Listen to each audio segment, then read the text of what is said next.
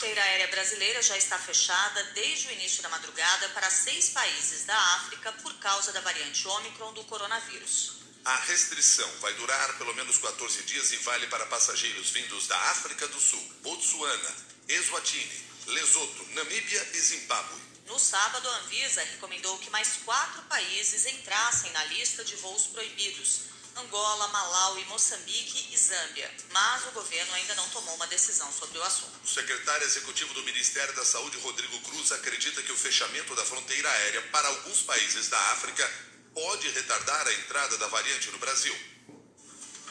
Foi uma medida adotada pelo Brasil por precaução, seguindo a conduta de alguns países do mundo também, onde então restringiu-se a entrada ah, de pessoas que tiveram ah, pelo menos 14 dias nesses países onde identificou-se então essa variante Ômicron. Como o secretário Arnaldo coloca, tudo com o intuito de aprimorar a nossa vigilância e retardar então a entrada dessa variante no Brasil até que a gente tenha ah, mais ideia dos reais impactos, enfim, todas essas questões. As autoridades de saúde estão monitorando um passageiro brasileiro que passou pela África do Sul e testou positivo para a Covid-19 depois de desembarcar em Guarulhos. Não há confirmação se o caso dele é da variante Ômicron. O sequenciamento genético para a identificação da cepa do vírus está sendo feito pelo Instituto Adolfo Lutz e a previsão é que a análise fique pronta em até cinco dias. O paciente tem esquema vacinal completo e já está cumprindo quarentena em casa. É um homem de 29 anos, morador de Guarulhos, que veio da Etiópia tem apenas sintomas leves da doença. Em transmissão ao vivo pelas redes sociais, o ministro da Saúde, Marcelo Queiroga, diz que a nova variante do coronavírus não deve gerar desespero. Gostaria de tranquilizar todos os brasileiros, porque os cuidados com essa variante são os mesmos cuidados com as outras variantes. E a principal arma que nós temos para enfrentar essas situações é a nossa campanha de imunização. Essa variante, que é uma variante de preocupação, mas não é uma variante de desespero, porque as autoridades sanitárias têm todas as condições para assistir a população que tem Covid e aqueles outros que não têm Covid, que também precisam do nosso sistema de saúde. Em entrevista à Globo News, o secretário estadual de saúde de São Paulo, Jean Gorenstein, disse que o alto índice de vacinação vai evitar a disseminação da Omicron no estado. A nossa uh, visão com relação a essa variante é de uma atenção, diferente daquilo que se vê, por exemplo, no continente europeu, em que eu tenho 3% de indivíduos vacinados, a chance de disseminação e de casos graves acaba sendo muito maior. São Paulo, por exemplo, é um local que vacina e vacina muito. Nós estamos com mais de 75% da nossa população em toda a faixa etária vacinada com vacinação completa, com as duas doses. Para se ter uma ideia, só na população adulta, 93% com ciclo vacinal completo. Portanto, nós temos vacinação com uh, a obrigatoriedade do uso de máscara, nos deixa seguros uh, com relação à circulação do próprio vírus. Até agora, mais de 10 países dos cinco continentes já confirmaram casos da nova variante do coronavírus e restringiram a entrada de viajantes que chegam do continente africano. Já há casos da Omicron detectados na África do Sul, Reino Unido, Alemanha, Itália, Holanda, Dinamarca, Bélgica, Botsuana, Israel, Austrália, Hong Kong e Canadá. O Japão anunciou que fechará todas as fronteiras para passageiros estrangeiros a partir de amanhã, por pelo menos um mês.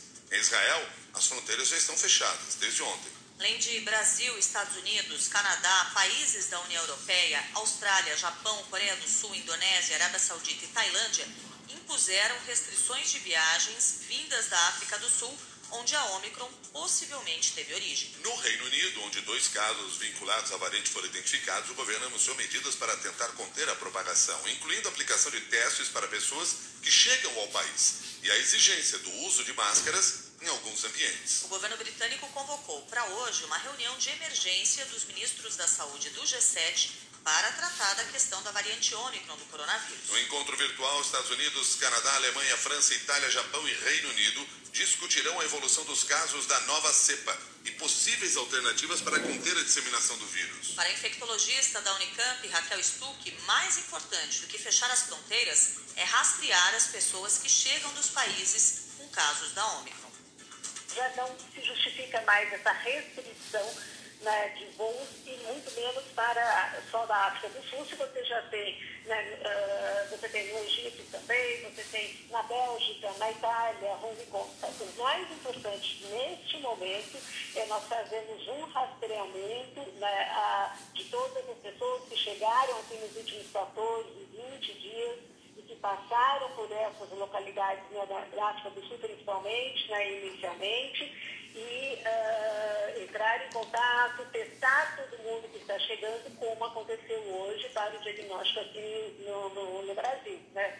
Uh, então, a testagem e o rastreio de todos que chegam, vindo dessas, de todos os voos, na verdade, é extremamente importante para a gente poder adotar medidas né, de isolamento e tentar diminuir a transmissão uh, da variante Omicron entre nós. 6 horas, 8 minutos. O Congresso Nacional deve votar hoje um projeto conjunto da cúpula do Senado e da Câmara que mantém o orçamento secreto.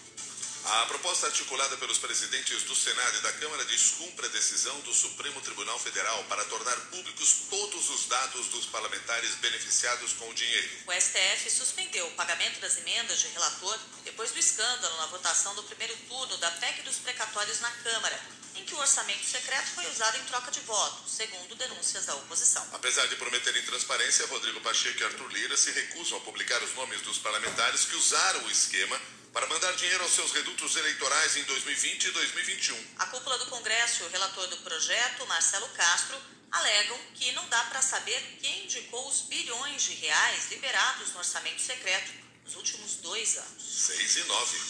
O presidente da Comissão de Constituição e Justiça do Senado, Davi Alcolumbre, marcou a sabatina do ex-ministro André Mendonça para quarta-feira, depois de quatro meses de espera. Mendonça foi indicado em julho pelo presidente Jair Bolsonaro para a vaga do ministro Marco Aurélio no Supremo Tribunal Federal. Por indicação de Alcolumbre, a relatora da sabatina será a senadora Elisiane Gama, do Cidadania do Maranhão.